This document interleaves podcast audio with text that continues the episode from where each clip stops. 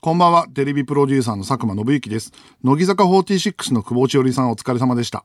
2022年4月27日水曜日、この時間私佐久間信之が日本放送からお送りしてまいります。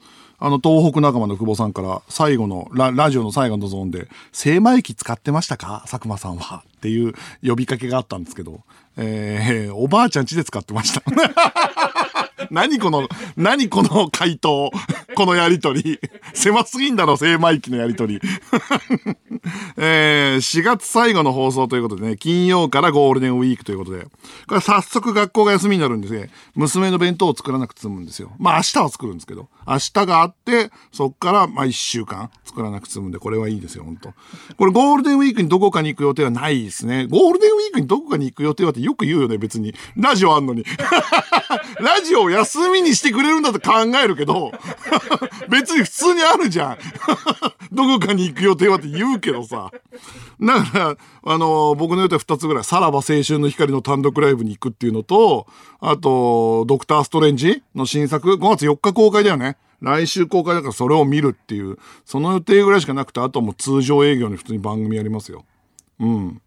ただ、あのーもうニュースになったからいいと思うんで、劇団一人がコロナになったんでね、ゴッドタウンの収録はお休みですけどね。まあもともとお休みしようかっていう、あの、ストックがあるからね、だったんだけど、さっきネットニュースになってたけどね。うん。で、今日ね、あちこちオードリー撮ったんだけど、あちこちオードリー、伊集院さんと、えー、渋谷渚さんの回と、もう一個その、ジャンポケと、見取り図の回撮ったんだけど、まあそれちょっと話それちゃうんだけどさ、ジャンポケと見取り図って同期って知ってた？なんだって？東西の。でも知らないことたくさんある。吉本の同期ってわかんないよね。うん。で、なんかその面白かったんだけど、その、見取り図が、その、初めて M1 出た時、わざわざ連絡くれて、おめでとうって言ったのがジャンポケの斎藤なんだって。あいつめちゃくちゃいいやつだなって話で 盛り上がったんで、ちょっと横道それちゃったけど。えっ、ー、と、それと来年の4月、今日入ってるんですけど、来年4月、東急歌舞伎町タワーが開業されるということで、2014年に閉館した新宿ミラノ座ってありましたね。そちらの跡地に、高さおよそ225メートル、地上48階、地下5階の東急歌舞伎歌舞伎町タワーが誕生するということで、国内最大級の複合施設でコンセプトは好きを極める場っていう、ワクワクしますよ、これ。中には、ゼップ新宿109シネマズ、そして劇場と2個のホテルが入るっていうね。で、新宿って、もう俺、あの、社会人になってからは、あの、映画は六本木、テレ東六本木にあるから六本木ヒルズで見れて、で、どっちかっていうと日比谷とか銀座とか有楽町で映画見てたからあんま行かなかったんだけど、でも、こういう複合室ができると行くかもなただ、ゼップ新宿ってそんなに大きくないの？って、1500人とかって言ってたよね。だから、なんか、俺の知り合いのアイドルオタクは、佐久間、佐久間さん、アイドルの新たな登竜門になりますよ。1500ぐらいで、あの、スタンディングで入るって、やっぱアイドルの相当だけど、でもメガアイドルじゃない。ね？あの、だから佐久間さんこれ、アイドルのステップアップの段階の一番大事な場所になるかもですって言われて。埋められるかどうかと、あとなんか演出が派手にできる新しい施設だから。からアイドルの楽曲に合うっつってて、うん、アイドルとビジュアル系？この二つにとってのやばい場所になりますよって。お前誰だよと思ったんだけど。元会社の後輩に言われたんだけどさ。らしいよ。で、109シネマズもできるんだけど、109シネマズは、だから、サイズがそこまで劇場としては大きくないけど、リッチなんでしょ？とにかくリッチで、なんか、スペースが、なんか、座るとことかがすごいらしくて。たださ、隣に東方シネマズ新宿あるんだよ、あんなどでかいやつ。で、新宿ってピカデリアってバルトナインあるわけじゃん。お、何？よ。新宿日本最強の映画の街ってことなの昔はさ、日本放送のある有楽町が映画の街って言われてたんだよね。あの、東方の本社もあるしね。でも今でも、まあ多いけど、デカシネコンって東方シネマズのミッドタウンしかないでしょ？ね。だから、これはもう新宿がシネコンの街になるわけじゃん。で、お台場の Zepp 東京は去年末に閉館したんですよ。 Zepp ダイバーシティまだあるんだよね。で、新しい Zepp がこうやって Zepp 新宿が誕生するんだけど、その前にひっそり Zepp 羽田が 開業してんだけど、Zepp 羽田って俺の知り合いで誰も行ったことないんだけど、ある？なんか。ないよね。ど、どういう感じなんだろうな。羽田の最近の思い出って言ったらね、ほんと超横道にそれた話するけど、あの、この間俺ちょっと地方ロケで、羽田駅に、羽田空港に昼の12時ぐらいに行ったら、その、これから行こうかなと思ったら、あの、この番組のイベントとかゴッドタンでね、時々お世話になって名前も出すソーズディレクターが、あの、羽田空港のメルセデス・ベンツの、あの、港屋っていう蕎麦屋があるんだけど、うん、そこで蕎麦食べてたの。ソーズディレクターがね。俺、ソーズさんつって。俺これから地方ロケなんですけど、ソーズさんもなんですか？って言ったら、俺はこの蕎麦が好きで、たまに来るんですって。びっくりしたよ。空港に？羽田空港に、この港への蕎麦を食べに時々来るんですって言って、ただ、ソーズさんも、ちょっとだけ恥ずかしそうにしてた。あのね、知らない人に説明すると、港屋って、その、島工作の漫画とかにも出てきた、結構、なんかラー油で食べる、その、なんだ、立ち食いそばで、港、な虎ノ門にあったんだよね。で、虎ノ門にあったから、とにかく、テレビ東京の関係者みんな行ってたの。あの、ディレクターとか。うん。そこで行列がすごいできてたぐらいの店なんだけど、それがなくなって、まあ、いくつかの分店みたいなのがね、あんだよね。ベンツの蕎麦屋って謎でしょこれ。よくわかんないね。俺もよくわかってないんだけど、とにかく六本木にあるメルセデス・ベンツのところと、あと、なんか、羽田空港にあるメルセデス・ベンツの蕎麦屋が港屋なんだけど、そこの羽田、多分、六本木の方は、細かく言うと六本木の方は麺が違うのよ。中華麺なんだよ。あの、昔の港屋の麺じゃないの。でもわかんないんだけど。で、多分、孫さんはどうしても昔のみんな富山麺が食べたいのかわかんないけど、羽田空港にいたんだよね。羽田空港で蕎麦食べて、俺に見つかって、俺ロケとかじゃないんで、その、普通に、あの、家帰るんで、つって。いや、これはだから、ほんと、俺、天空橋とかに住んでる人なのかなって と思ったんだけど。い や、ただね、空港に飯食い行くとあんまないんだけど、でも、あのー、よく考えてみると、羽田空港でちょっと早めに行くといろんなもんあるんだよね。だからその気持ちはわかる。ただな、飯だけには行かないな。ゼップ羽田に行くときに、あの、行くんだったらわかるね。ああ、そういうのはわかるけどね。ただなんか、この、ソーズ D にとっての好きを極める場は羽田っていう。いや、何の話だよって話なんだよ。えー、ということで今週も始めていきましょう。佐久間信之のオールナイトニッポンゼロ。改めましてこんばんは、佐久間信之です。毎週水曜日のこの時間は佐久間信之のオールナイトニッポンゼロをお送りしていきます。あの、みんなの知り合いにさ、空港に飯だけ食い行く人いる？一応聞きたいんだよ。俺が、あの、ソさんをこんな風に、ちょっと、あの、まあ、これも2ヶ月前ぐらい話なんだけど、見た時に我慢できずに喋っちゃったように、あの、俺はそんないる？と思ったんだけど、ベタなのかな？もしかして空港に飯だけ食いに行くの。うん、それちょっと一応知りたいですね。先週はスペシャルウィークでゲストはさらば青春の光の森田くんで、どの話題でも最後は東袋の話になるとですね、いないのに気づいたら、あの、あいつの話ばっかりしてるっていううん、片思いの相手同士で話してるっていう、お前仲いいもんな、みたいな感じになってるっていう。それはもうね、昭和のスーパースターですよ。東袋ね。今日ついにだってラビット出てたよ。だから、ほんと目を疑ったよ。午前中の番組なんか出れないはずだったのに。ついにも限界突破でラビット出てたよ。だ勝新とか松田優作とかそういう扱いですよ、もう僕らの中で。あのー、そう、もうブランドバッグみたいな。あの、優秀なプロデューサーだったら、何かあっても責任取れるから、東袋を扱える。あのー、だからほんと、え？そ、そ、もう東袋乗ってんの？みたいな、そういうこの ブランド、ブランドカーみたいな扱いになってるからね。あとですね、ちょっとまあ一応触れたくないけど問題にしたい、やっぱ一個問題にしたいというものは R 指定ね。聞いた人いるかな？あのー、DJ 松永はコロナになったんで、あ、なんか今日復活したらしいけどね。月曜もオールナイトお休みしたんですよ。2週連続で。で、先週はスペシャルウィークでゲストがいたから、俺はスタンバってたけど呼ばれないのはわかる。で、今回は本当に呼ばれるかと思ったんだが、もう呼ばれないだろうなと思って、正直、あの、12時ぐらいから仕事しながらビール開けちゃってたの。ビール、もう俺としたことがね、ビール開けちゃってて、ビール開けながら、まあ、オールナイト聞いてたの。オールナイト聞いてたら、始まって10分ぐらいで、R が、いや、俺は呼びたいんですよ、佐久間さん。佐久間さんスタンバってんでしょって言うのよ。えっと思って。もう飲むのやめてさ。もう一缶飲んでたけど、二缶もやめて。で、そしたらチーフの金子 D が、R さん今日ここは成長するチャンスだから、一人でやらさ、やり、やってほしい一人でやらさがってたがってるんですよって R はその話したの。俺は呼びたい。金子 D が呼びたくない。で、俺は悔しいみたいな話してて。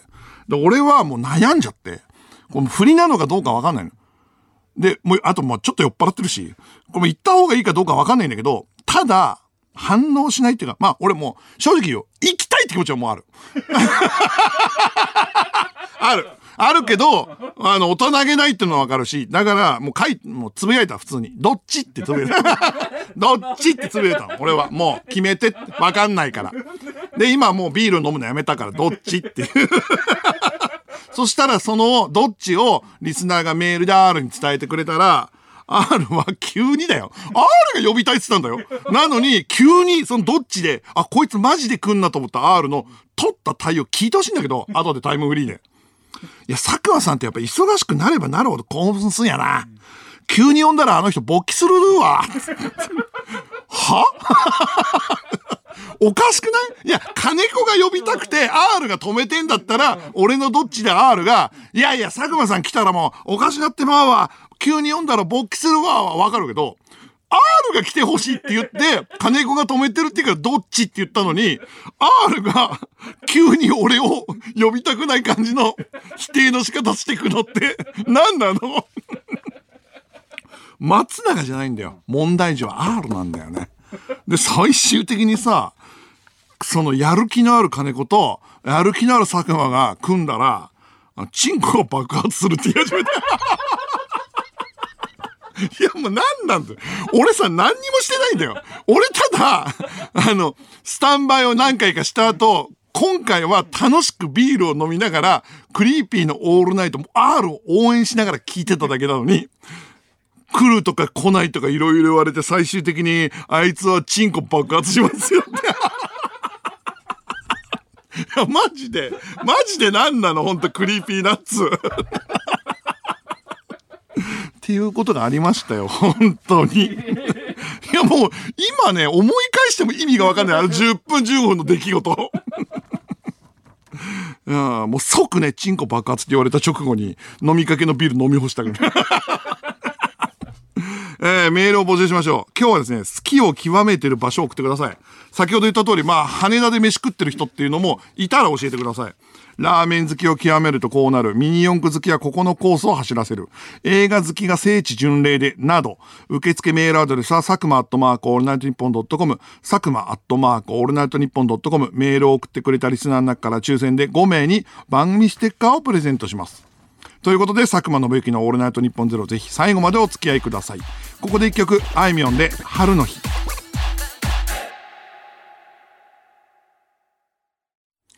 佐久間です。この時間は佐久間信之のオールナイトニッポンゼロをお送りしています。メール来てます。えー、ラジオネーム唐揚げさん。1999年にテレ東に入社した佐久間さんは、吉本で言うと、平成のぶしこぶしと同期です。ああ、そうなんだ。だから気が合うんだな、吉村も得意も。あ そうなんだ。タメ口でいいけどな、そしたら。あそうなんだね。うん。いやー、そっか。だから、信子ぶっていくつぐらいなんだっけ ?40 ちょっと？かな？あ、だからやっぱ芸人だから俺よりまあ4、5歳若いのか。局員と芸人のキャリアもわかんない。全然。俺はだって劇団一人は年下だけどずっと川島さんって呼んでるもん。うん。おぎやはぎはね、全然上だから、年齢が5個ぐらい上だから、おぎやはぎバナナマン呼ぶし、増野さんっていうか、バカリズム同い年だけど、やっぱバカリズムのことを、一回でいいからタメ口で呼ぼうと思ったことなんかないよ。うん。なんだろうね。怖えじゃん。信子も41歳か。だから吉村は呼び捨てだね。うん。あ、でも俺大悟さんのこと敬語だしな。千鳥年下だけど。なんでだろう。怖えからかな。でね、若林くんのことは若林くんって言うけど、それ以降はタメ語だね。で、春日はずっと春日って呼び捨てしてるから。なんだろう、わかんねえな。ばかりのことヒデって言いたいわ。みんなヒデって言ってんのよ。そのね、あの、劇団一人とか、あのーその、おぎやはぎとかみんな、バ、バナナマンとかヒデって言ってっから。うん。あ、でも、飯塚さん、増野くんって言うな。うん、やっぱり。飯塚さん誰にも丁寧だな。うん。でも俺はもう一生増野さんよ。劇団一人のことは川島さんって言うし。うん、えー、ラジオネームりんご味。港屋はベンツの蕎麦屋というのはどういうことですか？ああ、そうか、そう、そう言ったね、確かに。えー、蕎麦のサイズが A クラスだったり S クラスだったりするんでしょうか？これ説明しにくいんだよ。あれ何なの？俺どういうことなのかよくわかんないんだけど、メルセデス・ベンツのところにとにかく港屋があるんだよね。蕎麦屋がね、六本木にもあるじゃん。あれなんなんどういうこと？買収したの？え？そう、メルセデス・ベンツが買収したってこと？そう、よくわかんない。横にある、横にあるというか、ショールームに大体併設されてんの。あの、六本木はね。で、羽田空港はよくわかんないんだけど、メルセデス・ベンツって書いてあるんだけど、なんかそばなの。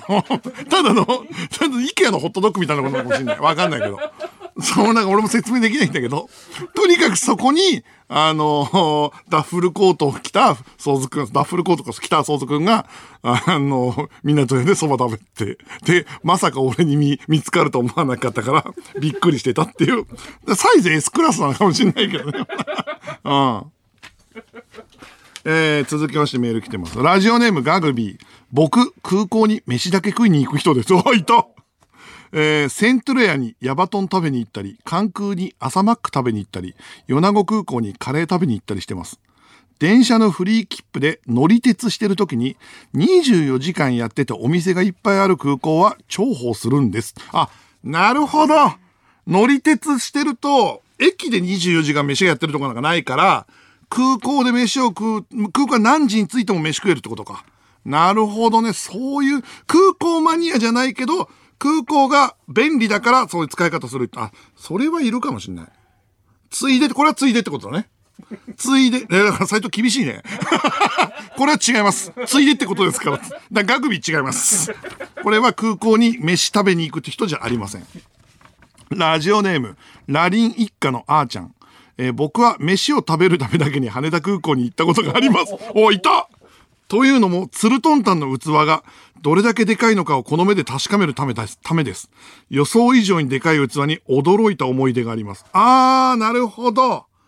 あー、あ、でもこれ、まあ、住所はないけど、まあでも千葉の方の人だから、六本木のツルトンタン行くよりは、ツルトンタンどういうもんなんだ？羽田ね。あ、これちょっと納得できるか。ああ、まあまあわかる。ああ、でも一回だろ？ツルトンタン。ソウズくんはよく行ってんだから。ソウズくんはよく行きますって言ってたんだから。全然、ツルトンタンのためだけに何回も行くんだったら認められるけど、一回の器だったらそれはもう認められません。認めるって何なんだかよくわかんないけど。っていうことですね。ああ、あのーいくつかある中で、一個、今日、あの、ニュースで発表されたんですけど、平子とやってる福島の番組、佐久間ピース。えー、佐久間と平子で、福島県のいわき市を、ただ街ぶらする番組で、あの、ほぼオール福島スタッフで作ってんだけど、あの、作家が福田で、福田だけ全く関係ない福島に。うん福田だけ会議をやっても、キョトンの連続っていう、佐久間ピースって番組があるんだけど、それが発表されたのよ。で、福島ローカルの番組なのね。T、でも TVer で、TVer とか、ば地方版班で、全国22局で流れたんだって。佐久間ピース。それの第2弾があって、実は、えっ、と、一月前ぐらいに取り行ったのよ。で、平子とね。で、また始発で待ち合わせて、湯本駅っていうところに始発で集まって、で、最終の10時間の間に4本取るっていう。で、10時間の間に13件8食食べさせられるっていう。マジで本当に地獄よ本当その13件はまだいいのよ。8食っていう、そので、なんでって言ったらなんか時間帯が今まで夕方だったのに、今回はちょっと昼になるんですよ。つってで、昼になったら飯っていう安直な考えのもと、食わされたんだよね。で、まあ、そう、まあ、単純に面白かったよ。ただ、あの、技術人が老人なのね。老人というかもう本当白髪のカメラさんと白髪の音声さんで、あの、8時間経ったあたりから、音声さんがよく転ぶっていう。いや、もうちょっと心配だからっていう。あの、ほら、後ろ向きに歩くじゃん。技術だから。で、音声さんが、大した段差のないところで転ぶから、もう俺たちが、俺らはいいから大丈夫っつって、その、ロケが、音声が転んで中断したりするっていうのと、あとはその、白髪のカメラマンが、ロケバス一緒に乗って向かってる途中に急に、あれさ、あれあれって言うから、な、なんか、なんかすごいいい映像なのかなと思ったら、あの産婦人科で俺生まれたんだよって言われて。知らねえよって。その、老人のカメラマンがどこで生まれたかなんか知らねえからって思いながら、ロケバスでうとうとし始めてたのに、みんなみんな見て見てみたいな感じで。いや、マジで衝撃だったけど、もうマジで知らねえよと思ったんだけど。でも、一番年上なの、そのカメラマンの人ね。ディレクター俺らより年下だから、なんだったらディレクターとカメラマンの年齢差が30歳ぐらいあるから、あの、いやー、とにかくね、こう、シーズン3、まあそうだよ。シーズン3もしあったらね、俺と平子が生まれた病院行くしかない。なんでだよって。ここで生まれたんだよって。いやもうそういうローカル番組がね、6月に放送するんで、実はね、もういろんな奇跡が起きて面白いんでね、あの、それも見てほしいなと思うのと、その日に、あの、実家に帰ったわけよ。ロケ終わった後。もう1年ぶりぐらいに。で、実家帰ったら、その俺のずるい仕事術の本が置いてあって、まあ俺、送るよって言ったんだけど、まあ母ちゃん買ってて、で、うちの母ちゃんバッて見て、その、本当面白いって、一箇所、その、うちの母ちゃんが言ったんだよ。俺が言ったんじゃないよ。あの、この斎藤さんの解説っていうのは、本当にギリギリに来て、この分量しかないのかっつって。うちの母ちゃん、70の母ちゃんが、斎藤の、待たせてこれかっつって怒ってたからね、うちの母ちゃん。あの、なんか、次のページがあると思って開いたらもうあんたの後書きになってたっつって、その、母ちゃん分かってないね。うん。ほんと、斎藤はそういうのじゃないかもしれない。俺は、あのーもう、斎藤が届けてくれたその2ページで満足だったんだけど、うちの母ちゃんは続きがあると思って開けたらしいよ。その、待たせたっていうラジオのその情報だけを 見てたから。長さじゃないもんな。長さじゃないもんな、斎藤な。長さじゃなくて何？あれは。うん。あの、何？うん。なんでうなずくだけだ いやもう、ちょっと待って。ラジオのディレクターがうなずくだけってやめてくれよ。なんでもいいじゃん。いや、そうなのよ。本気で書いた。本気で書いた。じゃあそれ母ちゃんに言うわ。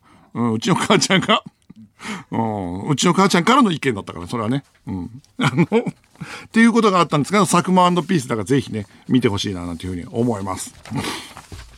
あのーすごいちっちゃい話がいくつかある中で、まあ、ほんとほんとちっちゃい話でいい。これフリートークになるような、その、今日話した話の一個前に、あの、あんのが、あの、ちょっと俺4月の後半少し時間ができたのね。あの、いろんな仕事が終わって。で、昔、よく昔行ってたお店とかに、あの、久しぶりに顔を出すみたいなことやと。で、えっ、と、安くてうまい焼肉屋に昔よく行ってたんだけど行けなかったのを、久しぶりにその作家の川上さんとかと行ったの。この間、もう土曜日ぐらいに。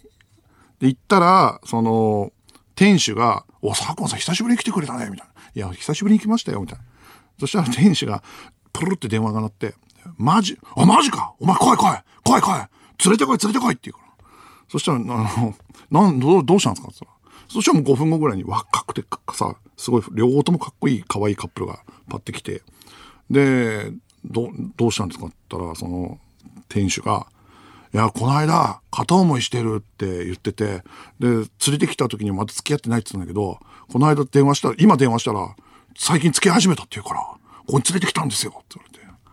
あ、そうなんだ。あの要は、片思いだった相手とうまくいってこの店に連れてきたんですよって言ってる時に、俺と川上さんとかビールのすげえベロベロに酔っ払ってたから、その、あ、じゃあもう、おごるよ何でも飲みなって言ったら、あのーじゃあコーラくださいって言われて、うん、あの、私たち飲めないんでって言って。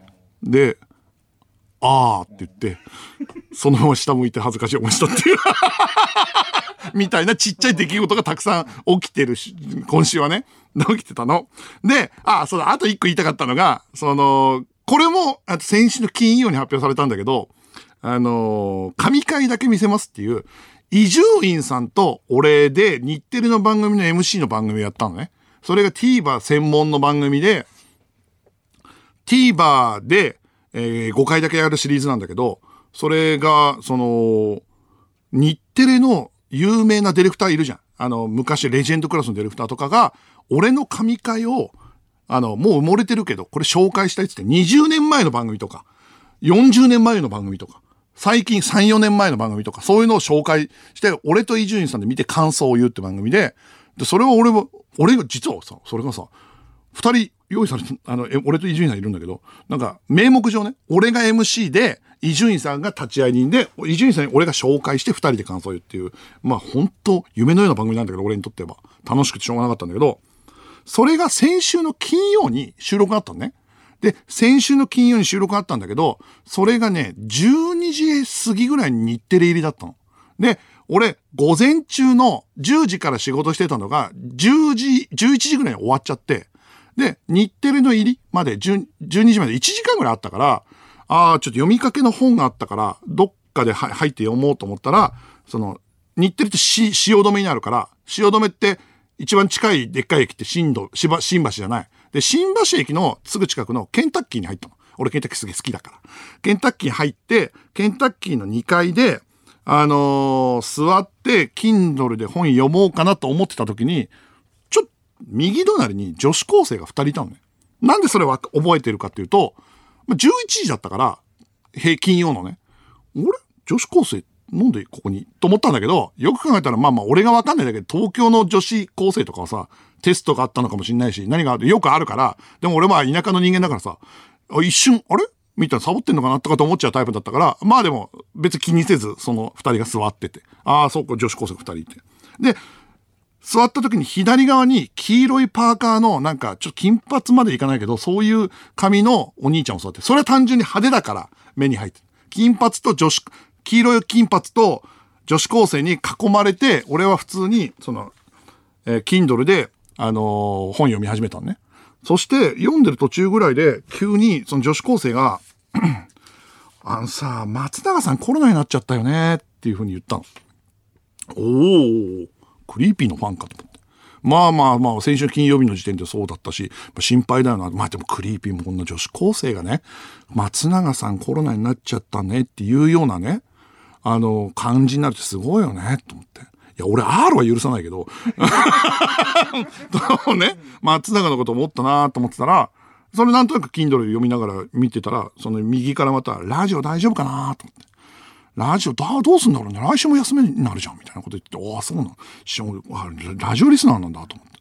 日本放送そういえば行きたいよね。見学やってんのかなみたいなこと言ってたあ、見学？あ、修学旅行生かなんかかなっていう、その、それで時間こんなとこに10時間とかなのかなと思ってながら見てたら、そしたら結構はっきりした声で、あの、どうやら、二人いる中の一人がラジオすごい詳しくて、一人は時々聞いててそこまでじゃないみたいな。で、詳しい方が、ねえねえほにゃらら、なんかその女の子の名前言ったのかな？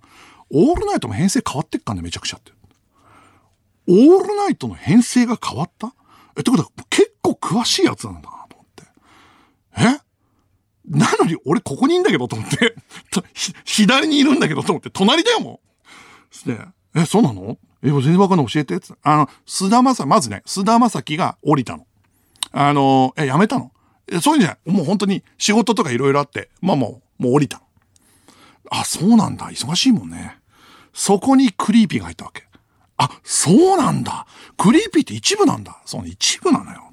なるほど、詳しいなって、ちゃんと説明してるなって言ったら、もう一人の女の子の方が、あの、質問してる方が、え、じゃあ佐久間さんは？って。おっこれ本当に言ったんです。佐久間さんは。そしたらもう詳しい方が、佐久間さんはステイって言ってるよ。佐久間さんはステイって言ったの。あ、ステイかーって徐々に。いや、俺そうだけどって。そう、はっきり言わないでくれと思いながら。で、あと、やっぱ思ったのは、松永と俺はさん付けなんだけど、菅田将暉は呼び捨てなんだね。やっぱスターは、一個聞き切ると、やっぱ呼び捨てなんだね、やっぱね。タモリとか、俺もさ、大学時代とかたけしとか言ってたしさ、やっぱ、そうなるんだね。あで、で、あ、そうなんだ、リアルだなと思いながら、と思ったら、そっか、佐久間さんステイか、とったいや、でもオールナイトって今好調なのよ、つって。このオールナイトの好調さというか、今オールナイトは面白いとか、すごいってことをプレゼンし始めたの。その女子高生がね、もう一人の方に。へえ。いや、全然その、今ほんと全部面白いから、って。まずね、オードリーすごいんだよ。聴取率 V 何かな ?V20 とか30とか言って、それ聴取率一番なのよ。え、そんなに言ってんの？オードリーの。私聞いてないかもしんないとか。いや、オードリーすごいのよって。え？じゃあ佐久間さんは？って。その、もう一人の方に聞いたの。なんでかわかんないけど、多分オードリーと俺は繋がってるっていう繋がるなんかわかんないけど、そっから佐久間さんはって。ここ大事だなと思って。正直やっぱさ、別に数字も悪いわけじゃないよ。俺はね、それを知っててくれて説明してほしいなと思って、俺はもうなんかもうさ、普通に、あと、やっぱ心の中で、いや、俺気づけよと思ってそこまで 思ってたんだけど、それ、佐久間さんはって質問で何か言ってくんなと思ったら、左の方から、いやいや、向かってます！向かってます！向かってます！っていう声が聞こえたの。パッて見たら、黄色いパーカーの金髪のやつが、パソコン開きながら、なんかこう、エアポッツで電話してる感じ？で、あの、そいつの向かってますって声で、その佐久間様の後のその女子高生の会話が全然聞き取れなかったのね。それに対してまずムカついたのもあるけど、まず、お前全然向かってねえじゃんっていう、その いや、いや、お前ケンタッキー食ってんじゃんっていう。いや、向かってます！あの、道込んでましてって言いながら、パソコン打ちながら、あの、食べかけのケンタッキーを食べながら、向かってます、道込んでましてって言ってて、いや、お前、ここ新橋のケンタッキーじゃんと。あと、お前のせいで聞き取れないんだけど、と思って、なんでここで聞き取れないんだよと思ったら、この右の方で、でね、フワちゃん、ペコパ。え、フワちゃんとペコパやってんの？ゼロだからさ、豪華じゃない？みたいな。要は、もう多分一部の説明終わってさ、二部の説明に行ってんのよ。薄く。ゼロの編成話してんの？え？ってで、メンバーなわけ。あ、そうなんだ。そしたらもっと詳しい方の女子高生が、あ、っていうか、佐久間さんのこないだの？みたいなこと言い始めえ、なになになに？いや、こないだのね。これは間違いないと。我々が勝手に、我々がっていうか俺が勝手にギャラクシー賞だと言っている。まあ勝手に言ってるやつね。箱根神社の会をこの、しかも女子高生だしね。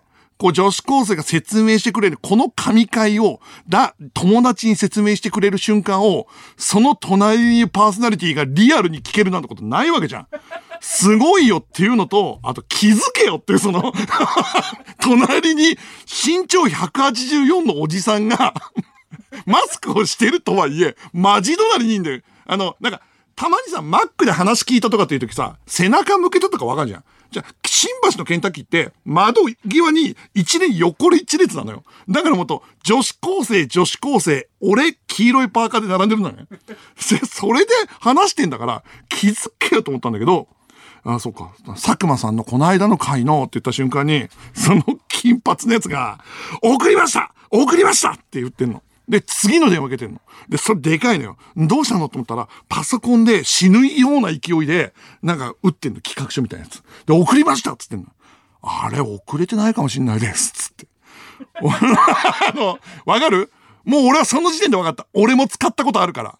まだ書いてんのに、機材が調子悪いから遅れてないってふりするやつをかましてんのよ。まだケンタッキー食ってるくせにで、お前、いてんじゃん、今。お前書いてんじゃん。もうやめろよって思いながら、あとその、お前のせいで多分箱根神社を褒めるやつも聞けなかっただろうって。俺今女子高生のラジオ聞いてんだからって。今この、オールナイト大好き女子高生のラジオをもうほんと聞いてんのに、混戦して入ってくんだよ、その、外国のラジオみたいな。外国のラジオがよ、金髪ラジオがよ、女子高生ラジオに入ってきて全然聞こえなくなって、でも、そいつはずっと、いや、遅れてないかもしれません。あ、遅れますとかって、黄色いパーカーが言ってっからさ、うわーと思ったら、もうこっちではさ、箱根神社の話、わかんないよ。違うかもしれないけど、もう終わってんの。で、終わってんだけど、終わってんだけど、まだちょっと後輩でなんかオールナイト細かい話してんのよ。それ聞きたいんだけど、周波数がなかなか合わないから。もうこれは、この時が悩んだの。もう言おうかなと思って。どうもパーソナリティですって言うかどうかっていう、ね。でもこれはちょっと気持ち悪いなと思って、やっぱり女子高生の隣にいて、どうもパーソナリティですおかしいなと思ったから、とりあえず、アイスコーヒーを飲もうと思ったのよ。で、アイスコーヒーを飲むときにマスクを全部外しちゃうのはおかしくないじゃん。で、マスクを全部外してアクリルもあるしね。で、外してアイスコーヒーをちびちび飲み始めたのよ。それはあの、その、もろの顔だしね。別に俺は別に、その芸能人とかでもそれないけど、でもパーソナリティで、ここまで詳しかったらさすがに、マスク外してれば気づいてくれると思ったの。そしたらさ、結構小声で、いや、佐久間さんのは、わーとか、まだ多分何かの話、多分まだ箱根神の話してんだけど、で、その話に盛り上がりすぎて、全然こっち見ないわけ。で、俺はそのラジオ聞きたかったんだけど、だからそうするとやっぱ徐々に近づいていくしかないの。徐々にね、徐々に近づいていくしかないんだけど、そしたら今度、その金髪ラジオの方が、ああ、遅れてなかったですわって言って、遅れて多分完成したんだよ、企画書。遅れなかったわ今送りますつって。で、もうどうやっても幸せ合わないから、無理だこれ。これは無理。お前はもう何なんだって思いながら、もう会わないから、もうおじさん隣にいるんだけど、でもこれでやっぱり色々考えたけど、話しかけたりするのは気持ち悪い。で、よく考えたら、まあ今ここまで聞いといてなんだけど、聞き耳立ててんのも気持ち悪いんじゃねえかと思って、もうこれは未練を立とうと思って、エアポッツをつけて、で、サンボマスターを爆音で流して、で、Kindle に集中しようと思って、集中し始めたの。そしたら、そしたすぐに、今度俺の AirPods に電話が鳴ったのよ。電話の音がね。で、それでパッて見たら、まあまあ、お仕事してる芸能事務所の中のマネージャーだったの。マネージャー、偉い人のマネージャーだったのね。うわっと思って。で、電話出ようかなと思ったけど、まあまず、ここで電話でのやっぱ迷惑だし、と金髪のやつと同じことになっちゃうから、それとあとそもそもその、仕事の話するから、もしかしたら情報解禁前の話とかしちゃうかもしれないから、ここではできないなと思って、も慌てて出て、片付けて出ながら、あ、ちょっと待ってください、待ってくださいって出ながら、外に出て、で、新橋のケンタッキーから日テレに向かいつつ電話すんだけど、まあ、人通りがいない方を選んで、静かな方で、で、遠回りして歩ってったわけよ。で、だから10分ぐらいかけて、ゆっくり外を歩きながら、えー、電話終わって、やっとその、えー、日テレに行くってことは、新橋駅から太い通りを越えて一本渡るから、そこの信号にね、向かったわけ、日テレに向かったわけ。そこにたどり着いて、パッて信号待ちしてたら、今度左隣にその女子高生二人いたの。で、うわー俺しか気づいてないよ。多分あっちは気づいてない。うわ。さっきのパーソナリティじゃんと思って。さっきのパーソナリティだと思って。で、多分、俺の予想だけど、えー、マスコミの見学、修学旅行かわかんないけど、マスコミの見学で多分日テレに行こうとしてんだよね。うん。日テレに行こうとしてて、まだなんか日テレの話してんだよ。で、これは、えっ、ー、と、まずここで出会ったこと気づかれたら気持ち悪いじゃん。つけてるみたいになっちゃうし。うん。で、女子高生の出待ちしてる人になっちゃう。パーソナリティの出待ちをしてるおじさんになっちゃうから、やっぱりそのね、今出待ち禁止されてるしさ。ラジオネームノブロックです。あのー、ちょっと実は聞いてたんですけどって。ってなっちゃうから、それは気持ち悪いなと思って、その、自分はゆっくり歩くことにして、女子高生を送ったわけ。普通にその日テレまでさ、一緒に歩っていくとさ、同じ道ずっと行っちゃうから、それ気持ち悪いなと思って。で、えっ、ー、と、女子高生行った後、今度俺はゆっくり歩って、逆回りというか遠回りして日テレにの通用口に着いたわけ。あの、多分その二人は日テレの多分そのメイン通りのお店とかがある方に多分行ってると思うんだけど、俺はその通用口の方に着いて、で、結局、ほんと早く出たのに、まいろいろゆっくり歩いたからジャストの時間になって、で、入校のところで、あの、こういう番組に出る佐久間信之です。で、えっ、ー、と、何時にいる予定なんで、入校証をもらうための話をしてるの。日テレの通用口ね。そしたら、ああ、すいませんつって、後ろバーって爆走してったやつが、さっきケンタッキーの俺の左の隣にいた金髪の黄色パーカーのやつが、なんか入校証見せながら日テレに入ってったのよ。あいつ日テレのスタッフだったんですよ。だから、俺もその、さっきまで女子高生のラジオのリスナーで、ちょっともうちょっとそのね、頑張んないと、これからも気づかれる人間にならなきゃなと思ったんだけど、その瞬間思ったね。お前が一番頑張るやつ。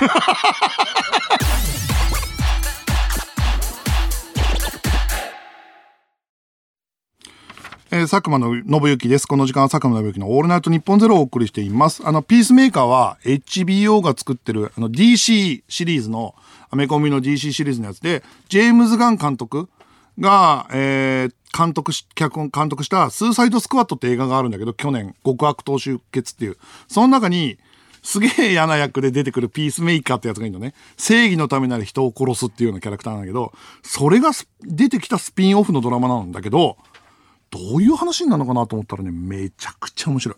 さすがジェームズ・ガン監督と思ったね。オープニングも最高だけど、なんかこう、そのクソ悪役やったやつのバックボーンと悲しさと滑稽さと、なんか、あのーそこに愛着が湧くし、あとね、バカで派手で面白いって、まだ2話しか配信されてなくて、全然追いつけるんでね。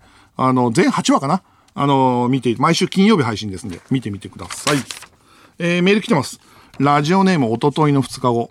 佐久間さんは千鳥大悟さんには敬語ということですが、そんな大悟さんは RP 平子さんに対して敬語です。ということはつまり佐久間さんも平子さんに敬語で接しますか？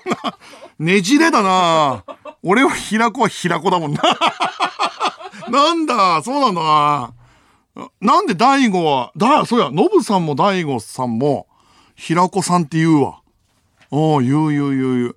平子先輩なの？いや、違うよ。だってあいつ、俺の牛尾寮の後輩でしょ、だって。うん。芸人、芸歴で言うとあいつが先輩なのか。でもやっぱ俺、牛尾寮の先輩だから。いわき市の。大学1年の時の4年だからね、俺は。うんここにそこは持ち出しやけど。うんなるほどね。えー、続きまして、えー鹿児島県ラジオネーム、ワイトキングダム。佐久間さん、メルセデス・ベンツ2本が港屋を口説いて出店することになったみたいですよ。ちなみに、ドイツ本社は反対だったそうです。え、どういうことなの？もう全然ねじれがわかんないんだけど、メルセデス・ベンツ日本がドイツ本社の反対も、もうぶっちぎって港屋をもう入れたいんですと。日本のメルセデスにって。え、なんで？え、どういうこと？まあまあ、お客さんを呼ぶためってこと？それとも港屋がめちゃくちゃ好きだからってこと？ああ、どういうことなんだろうな。えー、東京都、ラジオネーム右脇腹の左斜め左斜め下。メルセデス、メルセデスがなぜ港屋を営業しているのか、ネットで記事を見つけました。要約すると、集客の起爆剤として保守的なブランドイメージを脱却するため、ドイツ本社からは反対された。数字の上で何台販売につながったかは難しくて出せていないということでした。は？数値化できないよね。港屋に来た人がメルセデスどんだけ買ってるか。いや、港屋に来た人メルセデス買うのかないや、まあ、いや、俺は、実は、メルセデスがやってくれたことに感謝してるから、うん、感謝してて、ありがたいなと思ってんのよ。あそこ行くし、俺。ろ特に六本木の港屋3かな行くから、感謝してるから言いたくない。あの、やめられると困るから。うん。その上で、思わずはって言葉が出てしまったなそうなんだなえーラジオネーム野球人。港屋ですが、羽田空港の店舗では、メルセデスの鍵を提示すると、ドリンク一杯無料のサービスもあるそうです。は？メルセデスの鍵出すと、ドリンク一杯無料どういうサービスなんだよ。いや、面白いなえー、ではここで一曲、ズーカラデルで、シーラカンス。テレビプロデューサーの佐久間です。この時間は佐久間宣行のオールナイトニッポンゼロをお送りしています。メール来てます。福岡県ラジオネーム松永。福岡在住で福岡空港にラーメン滑走路というコーナーがあり、ラーメン、ラーメンを食べに行っていた時期がありました。まず、福岡空港自体、博多から5分で福岡空港駅に到着。さらに、駅ホームからエスカレーターで直結したこともあり、下手な場所に行くよりも、時間もかからず食べられるということまで利用していました。食事後は飛行機を眺められるのも良かったですね。あー、そっか。福岡空港は別か。あんな都心から近いとこないもんね。うん、うん。それは、だから、あの、これは入りません。空港、空港にわざわざ飯に行くを食いに行く人の中には、福岡、福岡空港は入りません。便利すぎる。わざわざがない。ラーメン滑走路ってコーナーがあるのはすごいいいけどね。いいね。ラジオネームつなっこりー。僕はマイルやアナのスカイコインが貯まると羽田空港へ蕎麦を食べに行き、そのまま札幌へ味噌ラーメンを食べに行き、札幌から福岡へ豚骨ラーメン食べに行って、福岡から沖縄へソーキそばを食べに行って、羽田空港へ帰ってくることをたまにやりますよ。うーわ。これはわざわざだね。マイル貯まってそんなことする人だもんね。そ、そばだけぐるっと回るでしょ？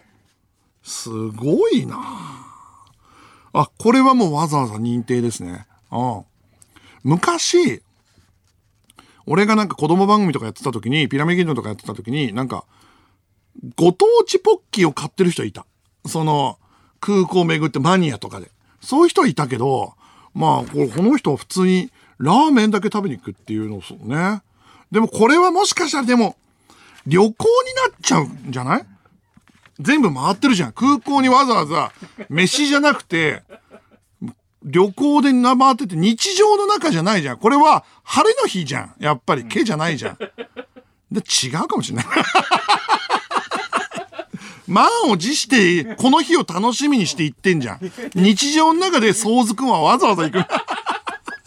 なんでもない平日に、蕎麦だけ食いに相続くんは羽田空港行くから、それと比べたら全然やっぱもう、もうちゃんとやっちゃってっから。ラジオネーム母を訪ねてさあゼンリー。千葉県に住んでいる僕の友人に毎週のように空港にご飯を食べに通い続け、大学も航空宇宙科学に進学したやつがいます。これなら文句ないですよね。あー、まあそうかもしれない。ただ、うん、どうなんだろうな。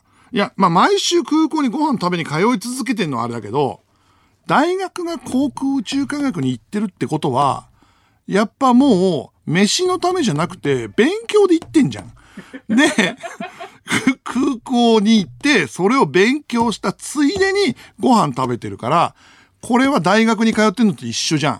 だから、ちょっとわざわざ、そのために行ってるっていうんじゃ違うんだよな。飯だけのために行かないといけないから、残念。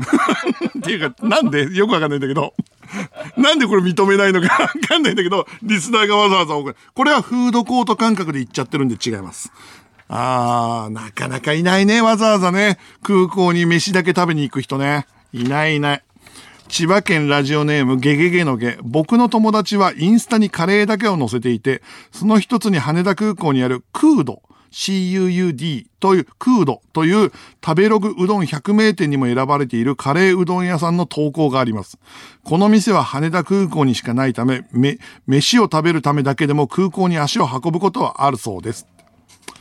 まあまあまあまあ、うん、でもな、ちょっとな、やっぱインスタにカレーを載せてるってことは、カレーコレクションの中の一角じゃん。別にそのさ、クードのためだけに言ってるわけじゃなくて、カレーコレクションの中で、わざわざ、その、まあ、これも言っとくかっていう風に言って言ってるだけでしょ？いや、ちょっと待って、これいいんじゃねえか。これはまあいいんじゃねえか。飯のためだけには言ってるな。全部否定しようとしてたけど。いや、これ良かったですね。OK です。では、明治とのコラボコーナーに参りましょう。企画書は甘いラブレター。明治は季節のイベントごとにチョコレートの楽しみ方を発信しているということで、このコーナーでは季節のイベントごとの企画をリスナーから一行の企画書にして送ってもらいます。今回のテーマはゴールデンウィークということで、今週の金曜からスタートします。えー、1枚目です。茨城県ラジオネーム、ガンジ、菅川。ワイドショーの名物コーナー、ゴールデンウィークの帰省ラッシュバトルが待望の映画化。大型連休、上から帰るか、下から帰るか。ああ、いいじゃないですか。まあね、えー、打ち上げ花火みたいなね、タイトルをもじってるんですが、わかるわ、これ。これ、親父の気持ちになっちゃうな。どっちにしてもなんか親父の判断でさ、ね、家族にボロクソ言われる親父も見たくねえしなっていう。これ、俺はその大型連休っていうかその規制でこの車で、車運転そのしないから、あのー、ないけど、ロックフェスとかさ、行った帰りに友達たちと上で帰るか下で帰るか揉めて、最終的にどっちかで押し切って渋滞にはまった時の、車内のその、壮絶な空気。あと結局、あの、上で帰ろうよとかって言ってて、混んでたやつが助手席で寝た時の、なんでこいつだけ寝てんのみたいな空気 あるよね。それは。えー、続きまして。えー、群馬県ラジオネームダサい放置機。サービスエリアで観光に向かう家族を捕まえて、目的地まで車を運転しながらインタビューする、家ついて行っていいですかのゴールデンウィーク特別編。運転代行していいですかあー、これ企画としてはいいと思うよ。いえね、なんか、あの、家族全員の話も聞けるし。ただね、あの、運転変わってくれるわけじゃん。寝ると思うんだよね、うん。ディレクターだけ運転してて、他全員寝ると思うんだよね。うん。だからこのロケ効率は悪いような気がするな。えー、続きまして、滋賀県、春はあけぼの、僕はのけもの。どうしてもゴールデンウィークを10連休にして、上司を旅行に誘いたい部下と、一日でも会社で部下と会いたい奥手な女上司が、休みをめぐっての攻防を繰り広げるショートドラマ。働いても休んでも勝ち。ああ、いいじゃん。かぐや様みたいな感じなんだろうな、きっとな。あの、今流行りの両肩思いと言われるジャンルなんだろうけど、あの、部下の方は、もうほんと全部休みにして仕事をテキパキやって、全部終わらして上司を休みにするんだと思ったけど、だから上司の仕事まで楽にしてあげたい。でも上司は、別にここ休まなくていいし、ああ、ちょっと私仕事あるわ、とかって言って、部下を来るようにしたいってね。どっちも、ゴールはどっちでもハッピーってのはいいよね。ああ。これなんか楽しんで見れそうだね。あいいじゃないですか。えー、続きまして。えー、宮城県、ラジオネーム、故郷は地球。バカも休み休み休み働き、休み休み家というゴールデンウィークみたいな説教。ああ、いいですね。え、なに真面目な人なのかな、うん、あまあ、たまには言ってもいいけどってことでしょ？バカも休み休み家っていうのだから本当、うん、そもそもさ、バカも休み休み家ってさ、いまいちよく意味わかんなくない？よく考えたら。えどういう時使うんだっけ？なんか、そんなこと言うなよって時に使うよね。バカも休み休み家って。休み休み家ってさ、バカの時以外使わなくない？そんな面白くないことも休み休み家とかさ、言わないよね。バカでしか使わないね。休み休み働き、休み休み家っていうのは、たまには言っていいよってこと あどういうことなんだろうな。えー、大阪府ラジオネーム、ノーマルの丸。お前のせいで7連休になるはずが、3連休2つじゃねえか。空気読めよと、他の祝日たちからディスられる5月2日と、やべえ、危ねえ、と胸をなで下ろす5月6日。ああ、そっかそっか。6日は別にあれだもんね。6日入れたって、な、結局土日がつ、つながるだけだね。休み、休み、休み、働き、休み、休みだから。これ同じやつなんじゃないか？怒ってんの。ああ、5月2日か。でも学校とか休みになんないでしょ？だからもう結局3連休3連休だよね、きっとね。えー、続きまして、神奈川県ジェリーとライス。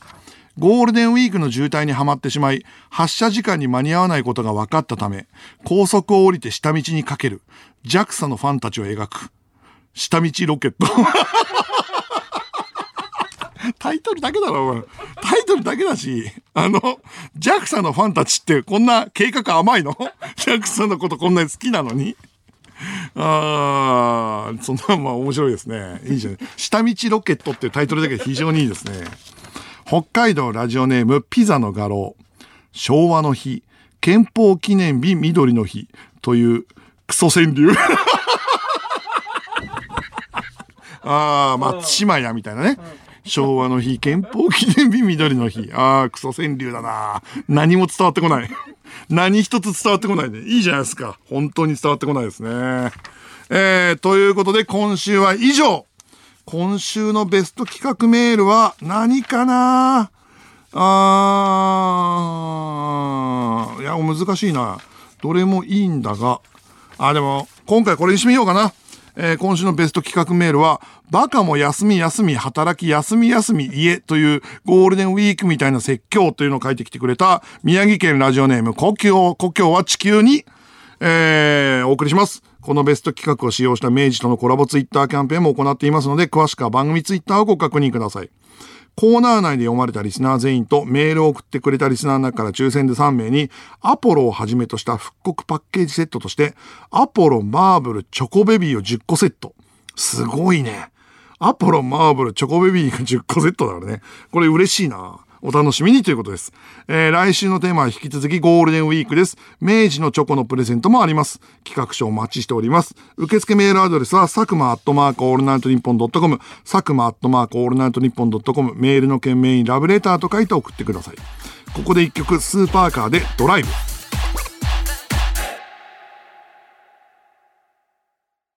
テレビプロデューサーの佐久間です。メールを紹介しましょう。島根県ラジオネーム藤原元スマブラ参戦。メルセデス・ベンツの港屋さんですが、ボディカラーがイエローのメルセデス・ベンツベンツ AMG GT をイメージした肉そばが売りで、え、ちょっと待って。ボディカラーがイエローのメルセデス・ベンツ AMG GT をイメージした肉そばが売りで、車体の色をイメージした黄色い麺はカテゴリー自体がない、中華でもパスタでもない AMG GT の麺で、山椒で AMG GT の爽やかさ、海苔で風にふわっと舞う疾走感を表現したそうです。俺読みながら一個も意味が分かってないんだけど。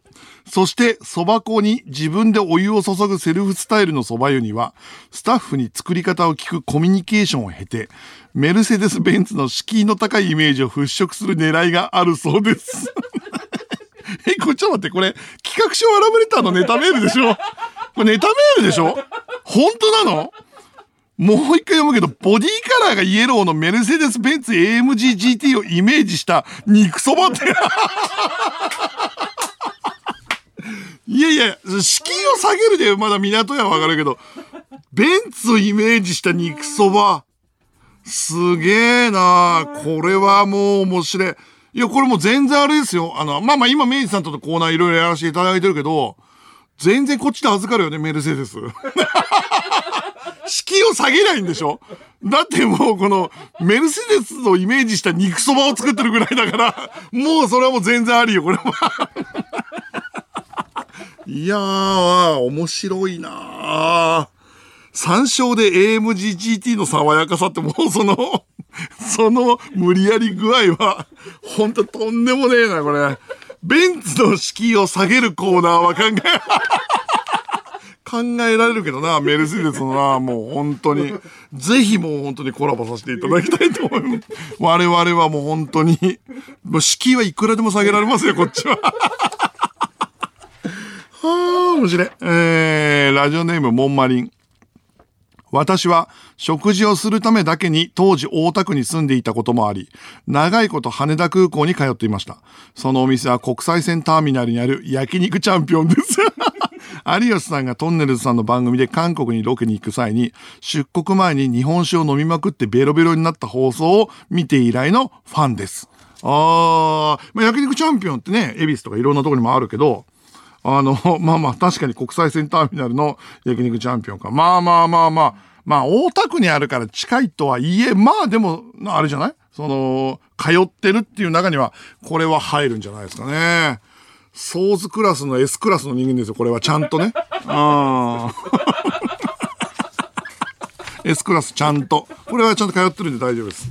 うん。焼肉チャンピオンの敷居を下げてるかもしれない。ちゃんと。いや、下がってるか別に。焼肉屋だから。えー、続きまして、愛知県ラジオネーム屋根裏の月面基地。僕はギターで弾き語りをするようなシンガーソングライターが好きなのですが、好きが高じて駅などにいる路上ライブを見に行くために駅をはしごしたりしてます。ああ、なるほど。いくつか見ていく中で、この人は売れそうと思ったり、いい声してるなと思った人は、SNS をフォローしたりして、活動を追っています。へえ、これもまあ結構いい趣味だね。弾き語りのシンガーソングライターを追っかけていくうちに、売れたら嬉しいもんね。そこ見てたっていうのも言える、いいからね。まあいい趣味なんじゃないですか。えー、ラジオネーム当たりのないシシトウ。私が極めたのはツタヤ巡りです。田舎のツタヤは店舗によって熱量が違い、一日に何件もはしごしてしまいます。えー、中でも、高知仲間間店は自ら本の書を企画したり、付録を作ったり、本への愛情が異常です。へえ。高知仲間間店の手伝いはすごいんだ。へえ。まあ、HMV ブックスとかもさ、渋谷の HMV ブックスってすごかったりするもんね。うん。サブカルの特集とかも。それもあるから、ちょっと行ってみたいですね。あの、ツタヤの店舗の熱量の違いに、もう、もう興味を持つのは、もうこれはもう相当のマニアですよ。いや、いいじゃないですか。まあでも今回やっぱあれかな。港屋の肉そばがメルセデス・ベンツ AMG GT をイメージして作られた知らなかったなこれは勉強になったし、俺多分今後いろんなところで喋っちゃうと思います。えー、引き続きメールお待ちしております。メールアドレスは、佐久間アットマークオールナイトニッポンドットコムです。ここで一曲、AO でブルーソウルズ。佐久間信之のオールナイトニッポンゼロそろそろお別れの時間です。今夜放送されたこの番組は、ラジコのタイムフリー機能でもう一度聞き直せるほか、Spotify のポッドキャストでもこの番組のアーカイブを無料でいつでも聞くことができます。Spotify アプリをダウンロードしてチェックしてくださいということですね。えー、いや、すごいですこれメルセデスのね。あの、さっき見たんですよ。あのメルセデス・ベンス AMG GT の、あの車のやつを。ドキュメント調べてみてください。真っ黄色のね。真っ黄色の丸いですね。もう、クソかっこいい車体の。ああ、車運転しないも運転しあんましたことない僕でももうかっこいいなと思う車体ですよ。全然肉そば感ないからね。えー、ラジオネームサムライダー。ベンツのサブブランドとして出ている AMG ですが、通常モデルとの違いの一つにサーキット仕様であることが挙げられます。これの敷居下げるのってハードル高すぎません？いや、そうだよね。サーキット仕様で1個上のやつなんでしょ？これのハードル下げて、これを肉そばって言ってんでしょ？いや、うちとコラボしましょうよ。どんどん下げられるよ、リスナーたちのアイディアで。ガンガンに下げられるよ。もう全然、いくらでもよ、もうすぐコラボできんじゃねえかな。いや、もう可能性見えてきたね。この肉そ、肉そばに比べたらだよ。全然アイデア出るわ。え続きまして、ラジオネームみみみ。免許持ってねえやつのラジオ番組とメルセデスがコラボするわけねえだろ。いや違うだって、免許は持ってんの。免許は持ってるけど、運転したことないっていう。運転したことないんだよ。運転したことはマジでないから、ただ考えようによっては、今からもう一回ちゃんと勉強し直して夢のメルセデスに向かっていくってのもあるかもしれないからね。そんな人でも、そんな人でもいける。で、やっぱもういだ、もちろんさ、間に一回肉そば食うしさ、俺。あの、肉そばも食べていくから そういうのもありますけどね。うん。えー、いや、今日はね、なんだろうな、うん、港屋に夢中になっちゃったね。ああ、楽しかったです。ということです。やろうども、港に別れを告げろよそろ、テレビプロデューサーの佐久間信之でした。